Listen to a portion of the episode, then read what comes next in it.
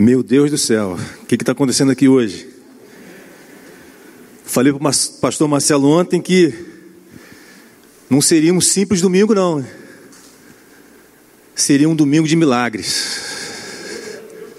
E eu creio que Deus trouxe gente aqui hoje, que Ele vai realizar milagre na sua vida, hein? Creio que Deus trouxe gente hoje cheio de deficiências mas que Ele vai cuidar de você.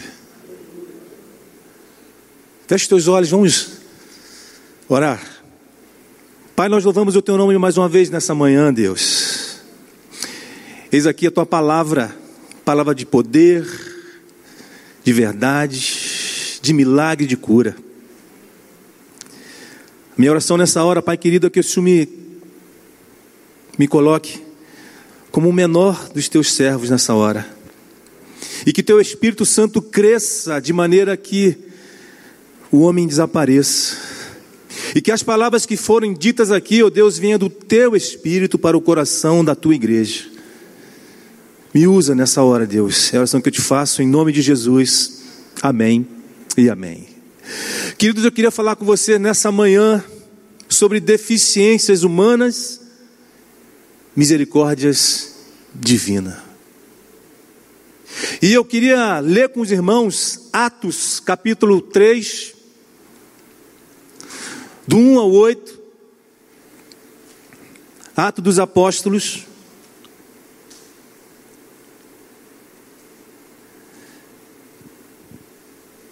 Três, do 1 ao 8, que diz assim: Pedro e João subiam ao templo à hora da oração, a nona.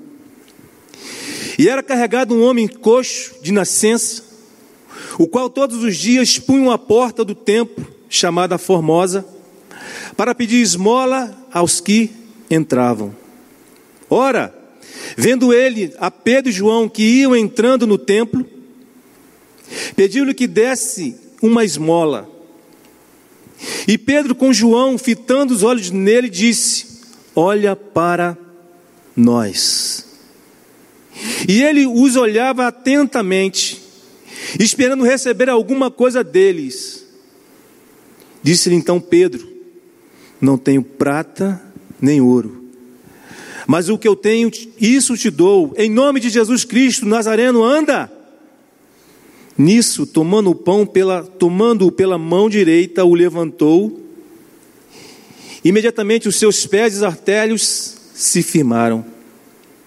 E dando ele um salto, pôs-se em pé, começou a andar e entrou com eles no templo, andando, saltando e louvando a Deus.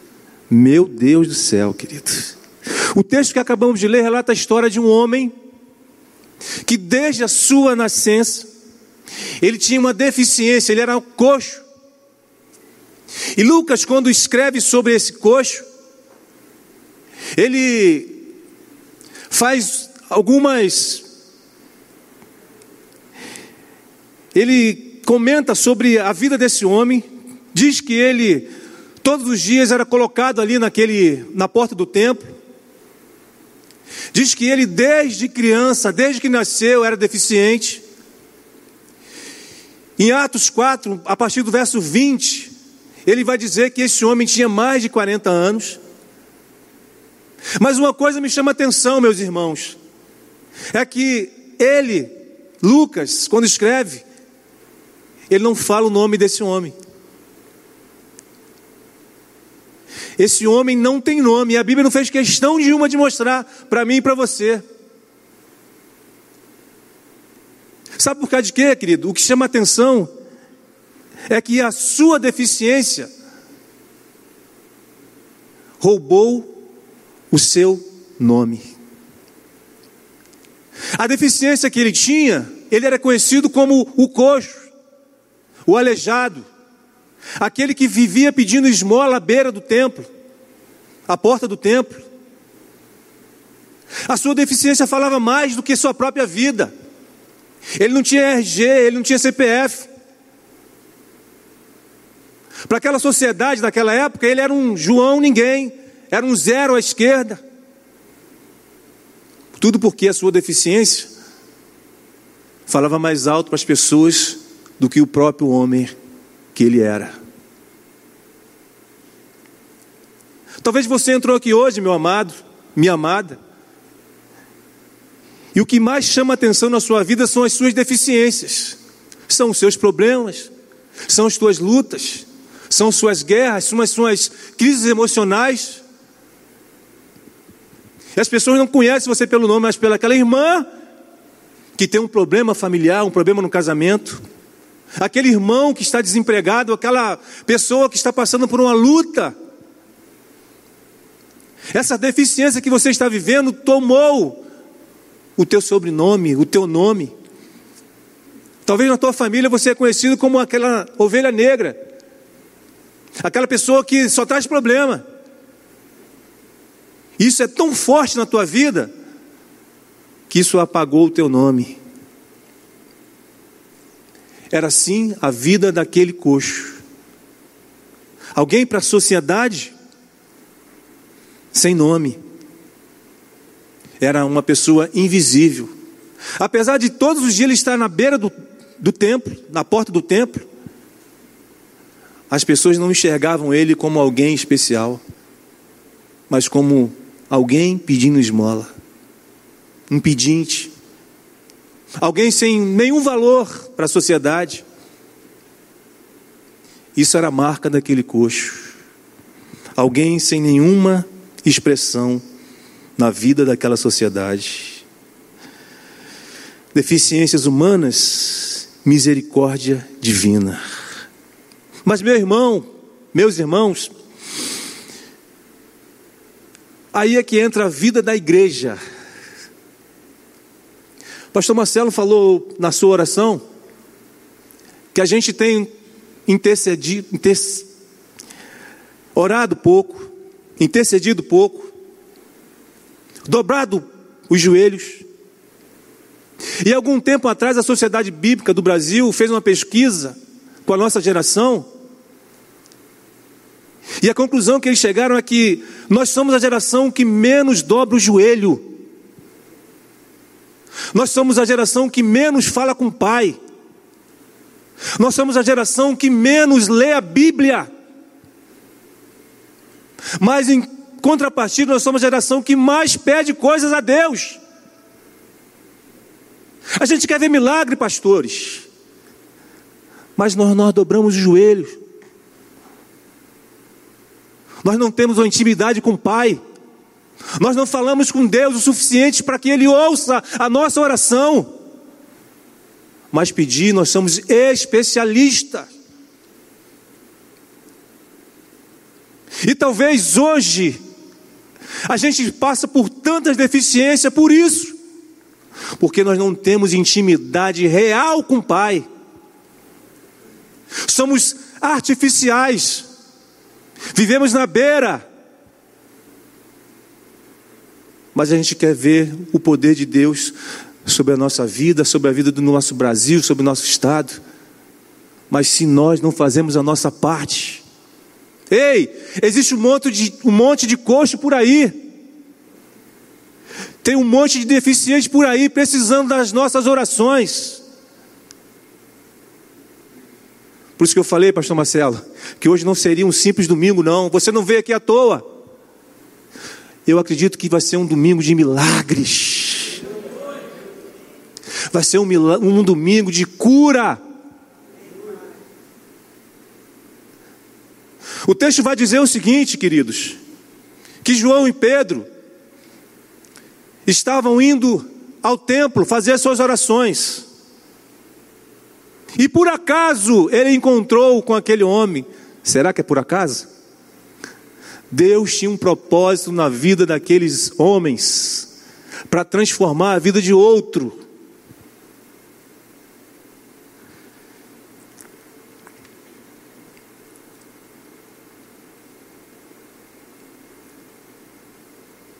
Ora, vendo ele a Pedro e a João que iam entrando no templo, pediu-lhe que lhe desse uma esmola.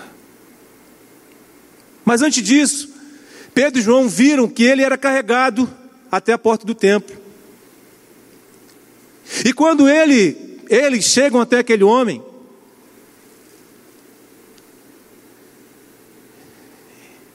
talvez ele nunca tinha vivido o que ele vai viver agora. Alguém falou com ele. Porque eu acredito que quando os religiosos passavam por ali, apenas colocavam lá a sua esmola, não dava bom dia, não perguntava como ele vivia, como ele estava, apenas colocavam a esmola e iam entrar no templo. Mas esse dia foi totalmente diferente. Homens de Deus estavam indo orar. E de repente eles olham para aquele homem e vê alguém muito diferente. Alguém que era carregado. Alguém que a sociedade rejeitava. Alguém que desde a sua nascença era deficiente.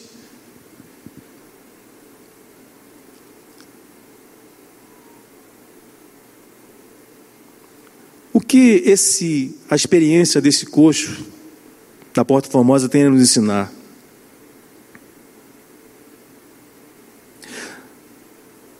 O que o texto nos ensina a partir da vida desse homem? O que eu preciso fazer para ser alcançado pela misericórdia divina? Primeiro, querido, para ser alcançado pela misericórdia divina, nunca ache que Deus esqueceu de você. Nunca pense que o pai esqueceu dos seus filhos. Lá em Atos capítulo 4, o texto vai dizer que ele tem mais de 40 anos. E eu fiquei pensando o seguinte: o ciclo natural da vida é que quando uma pessoa chega aos 40 anos, alguns perdem o cabelo, como eu, cria barriga, mas na, na formação acadêmica ele já passou por uma faculdade, muitos já formaram uma família, muitos já têm uma casa, já têm uma, uma estabilidade financeira. Mas quando nós olhamos para o quadro desse coxo, a gente vê alguém totalmente diferente. Alguém que dependia da esmola dos outros, alguém que dependia de ser carregado, alguém que era rejeitado pela sociedade. Que esperança pode ter alguém que é rejeitado, talvez pela família? E o pior, querido, por que, que ele vivia sempre na porta do templo?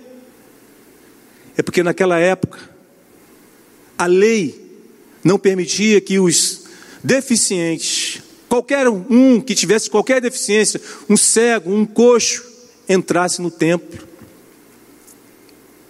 E eu olho para o quadro desse homem, eu vejo assim: que esperança alguém pode ter, chegando aos 40 anos, sendo um deficiente já desde que nasceu. Talvez ele não olhasse para o futuro sem nenhuma expectativa. Talvez ele olhasse para a vida dele e falasse: Eu sou alguém que Deus esqueceu de mim. Eu sou alguém rejeitado por todos.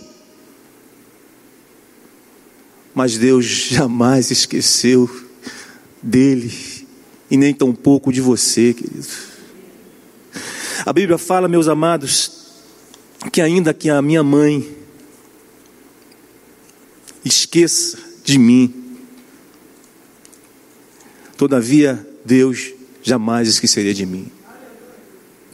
Isaías 49, 15 diz o seguinte: Será que uma mãe pode esquecer do seu bebê que ainda mama e não tem compaixão do filho que gerou? Embora ela possa se esquecer, eu não me esquecerei de você, diz o Senhor. Ei, talvez você esteja vivendo por deficiências tamanhas. Talvez você esteja passando por lutas na sua casa, no seu casamento, no seu trabalho, que você falou, Deus esqueceu de mim. Talvez você esteja passando por um luto, talvez você esteja passando por uma guerra, talvez você esteja passando por experiências emocionais, talvez você esteja à beira de uma desistência. Mas deixa eu lembrar para você, Deus não esqueceu de você. Deus não esqueceu de mim, Deus está vendo essa guerra que você está vivendo, essa luta no casamento, Deus não esqueceu, por mais difícil que seja, por mais doloroso que seja, tem hora que a gente pensa em desistir, sim, é normal, mas Deus jamais esqueceu de você e a mão dele está sobre a tua vida. Não desiste, não, mãe. O teu filho está lá, mas Deus não esqueceu dele, não. Ele está lá metido com pessoas erradas, mas Deus não esqueceu dele, não. Deus ainda tem misericórdia na vida dele. Deus tem misericórdia para o teu casamento. Talvez você esteja vivendo a pior fase do teu casamento.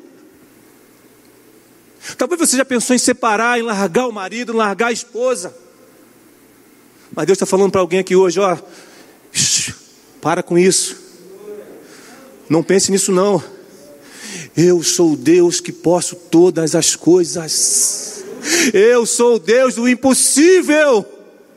Ele é capaz, querido, de abrir um mar e não pode restaurar um casamento. E não pode curar uma depressão.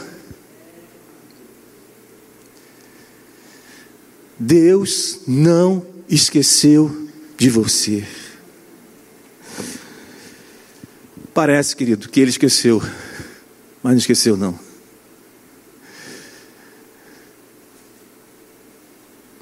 Quando ele está em silêncio, é porque ele está trabalhando. Assim dizia Cassiane, né? Talvez você esteja vivendo um silêncio enorme. E você olha para um lado, olha para outro. Mas faz o seguinte: olha para o alto, de onde vem o teu socorro. O que eu vejo nesse texto é o seguinte: quando Pedro e João olham para ele, eles falam o seguinte: olha para mim. Sabe por causa de quê? Ele só olhava para baixo. Às vezes a gente fica olhando muito para o problema. E Deus está falando para alguém aqui hoje, para nós hoje, olha para mim. Para de olhar para o problema. Porque quanto mais a gente olha para o problema, quanto mais a gente olha para a luta, quanto mais a gente olha para as coisas que nos cercam, mais a gente esquece de Deus. Porque o problema começa a tomar a nossa visão. E acima dos problemas, acima de tudo, existe um Deus que é capaz de todas as coisas. Meu irmão, para ser alcançado pela misericórdia divina, deixa eu falar para você, nunca espere pouco de Deus. Meu Deus do céu. Nunca espere pouco de Deus. Atos 3,5 diz o seguinte: O homem olhou para eles com atenção, esperando receber deles alguma coisa. Ele estava acostumado todos os dias ali a receber aquela moedinha. E isso era o seu sustento. Os recursos que ele alcançava ali era para a sua alimentação, para a sua vestimenta. Então, para ele, o, o que mais importava para a vida daquele homem era uma simples moedinha. Mas ele estava de frente de dois homens de Deus. E o que eles ofereceram para ele não foi uma simples moeda, não foi uma bolsa família, não foi uma cesta básica, não foi um auxílio emergencial. Pedro fala para ele: Olha, eu não tenho prata, eu não tenho ouro, eu não tenho um real no bolso, mas o que eu tenho eu te dou. Jesus Cristo, Jesus Cristo, Jesus Cristo, Jesus Cristo, querido. A maior riqueza que um homem pode ter, a maior riqueza que uma mulher pode ter é Jesus Cristo na sua vida.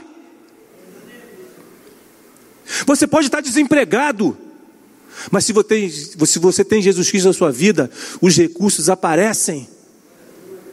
E eu falo isso por experiência própria. Há muitos anos atrás eu fiquei desempregado. E é engraçado quando você está empregado, existe muita gente que fala, muitas portas abertas. Mas fica desempregado para você ver como é que a coisa aperta. E eu fiquei quase dois anos desempregado, com família, praticamente recém-casado. E teve um abençoado lá na igreja que teve o olhar de Jesus para alguém que estava com uma deficiência. E Deus usou aquele homem lá, que trouxe tantos recursos para minha casa, que eu até hoje sou grato à vida dele por isso. Deus vai trazer sempre recursos de onde você menos espera. Deus vai sempre fazer um milagre, querido, na sua deficiência. Agora, não espere pouco de Deus. Ele oferece para eles Jesus, para eles Jesus Cristo. Ele estava acostumado a receber dragmas, centavos. Mas naquele dia ele teve a maior riqueza da vida dele. Mas deixa eu pensar um pouquinho com vocês aqui, meus irmãos. Há 40 anos, esse rapaz estava todos os dias ali recebendo uma moeda. Isso fez da sua vida os seus, o seu recurso. Mas sabe, querido, que tem deficientes, pessoas deficientes, que tiveram talvez a mesma oportunidade que esse homem teve de vir para Jesus e ficaram para trás. Não. Chegando lá, vou ter que entregar o dízimo, vou ter que dar oferta. Eu prefiro ficar com essa moedinha aqui, que dá para mim comer, dá para me vestir. E perdeu a vida inteira na eternidade. Ele tinha o direito de escolher se ele continuaria a viver aquela vida ou experimentaria o extraordinário de Deus. Ei, querido, Deus tem o extraordinário para a sua vida. Não espere pouco de Deus, não. Deus tem muito para você. Deus tem muito para mim. Deus tem muito para essa igreja. Mas nós precisamos entender que nós temos um Deus poderoso.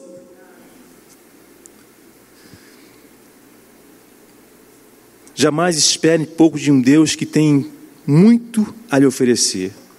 O coxo pediu a Pedro e a João uma esmola, mas o que, o que Deus tinha para ele, aquele homem, era muito maior. Deus tinha para ele mais que uma esmola, Deus tinha para ele um grande milagre. Por isso, você nunca deve esperar pouco de um Deus que tem muito e tem melhor para te oferecer. O milagre só acontece na vida do coxo, pois ele acreditou e aceitou o que Pedro lhe ofereceu, Jesus Cristo. Aí a pergunta é: como é que está a tua vida com Deus? O que parecia impossível aconteceu. E aí, querido, pois não existe impossível para Deus. Lucas 1,37 diz: Pois nada é impossível para Deus. Existem coisas na vida da gente que realmente só um milagre de Deus. Ele era deficiente. Ele não conseguia levantar. Mas a partir do momento em que Pedro e João lhe ofereceu a sua mão e ele aceitou, o milagre começou a acontecer. Sabe que Deus está falando com gente aqui hoje? Que a partir do momento em que você acreditar mais no Deus que você serve, o milagre que você tanto espera vai acontecer. Se você tirar essa incredulidade de que Deus não pode fazer isso aí na tua vida, você vai ver o grande milagre de Deus na sua vida. Pare de voltar para trás. Você está diante do Deus Todo-Poderoso, do Criador do universo. Mas sabe o que acontece? É que a partir do momento que a gente olha para o problema e fala, não vai dar jeito, não vai acontecer.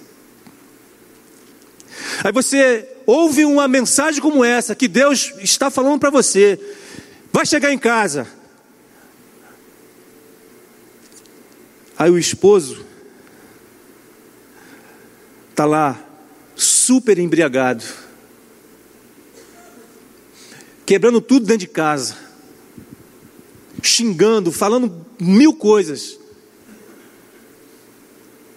Aí você vai fazer igual aquele patinho que mergulhou na lagoa, e a partir do momento que saiu,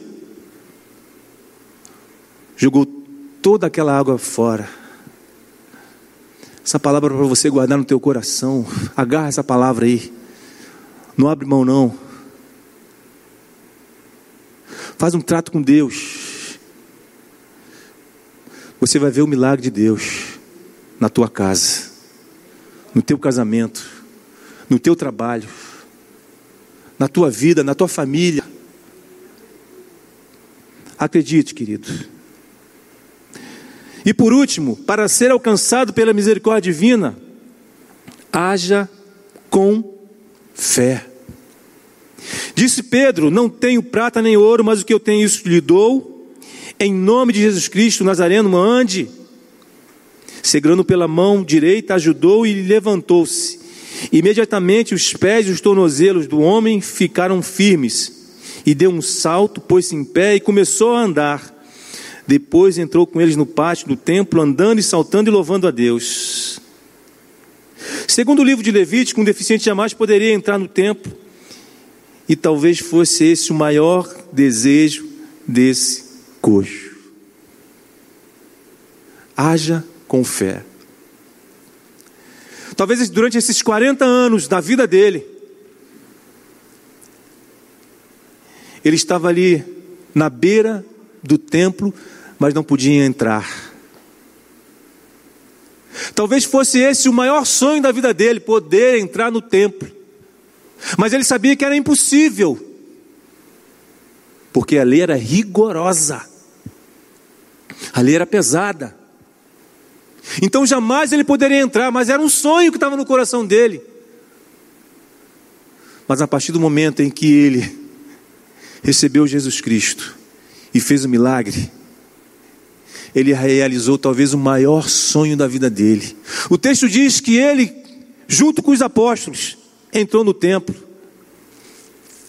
e começou a louvar a Deus, a gritar: e se você ler o texto todo, você vai ver que aquelas pessoas que viam aquele homem que estava na beira do templo, à porta do templo, ficaram assombrados, ficaram com medo. Alguns falaram assim: ei, é aquele aleijado, ei, era aquele coxo, aquele pedinte, não pode ser, o que aconteceu? Haja com fé, querido. Qual é o sonho que está aí no teu coração? Sabe aquele pedido que você tem anos e anos pedido a Deus? Que você tem dobrado os teus joelhos? Que você tem chorado por ele?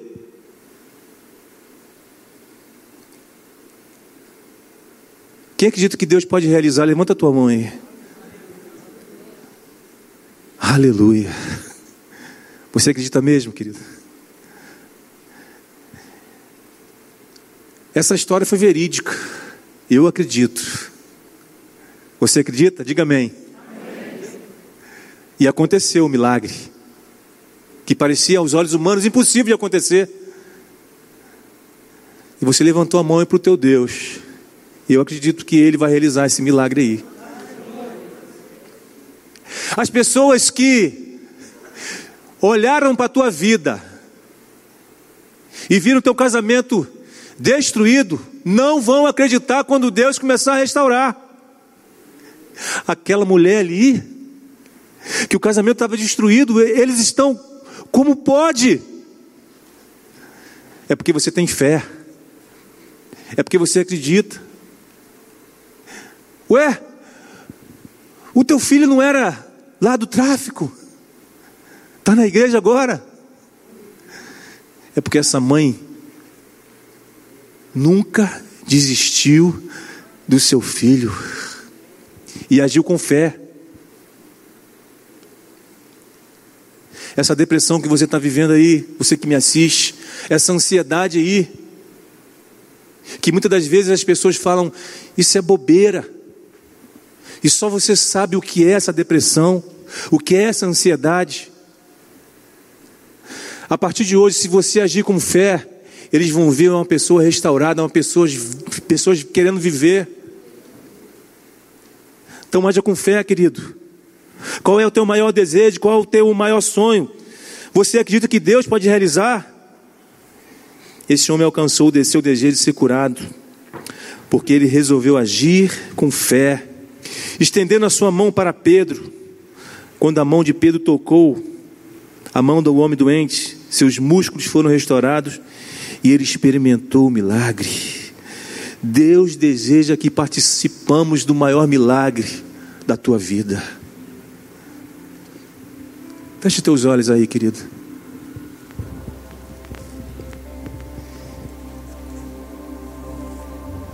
Deficiências humanas é do homem, mas a misericórdia divina é do Pai Todo-Poderoso. O que é impossível para você? O que é que não deixa que, que você fique de pé? Qual é a sua deficiência? Porque a sua vida está paralisada. Porque os seus pés no Evangelho não conseguem andar. Deus está falando com gente aqui que o ministério está paralisado. E Ele quer que você ande novamente. Gente que Deus usou tremendamente no passado e que está no banco, mas Ele está falando para você: ei, levanta-te e anda, porque eu sou contigo. Gente que tinha uma vida de oração poderosa, que orava e Deus respondia. Mas por causa de uma deficiência na sua vida, paralisou. E Deus está falando: ei, é tempo de dobrar os joelhos, é tempo de orar.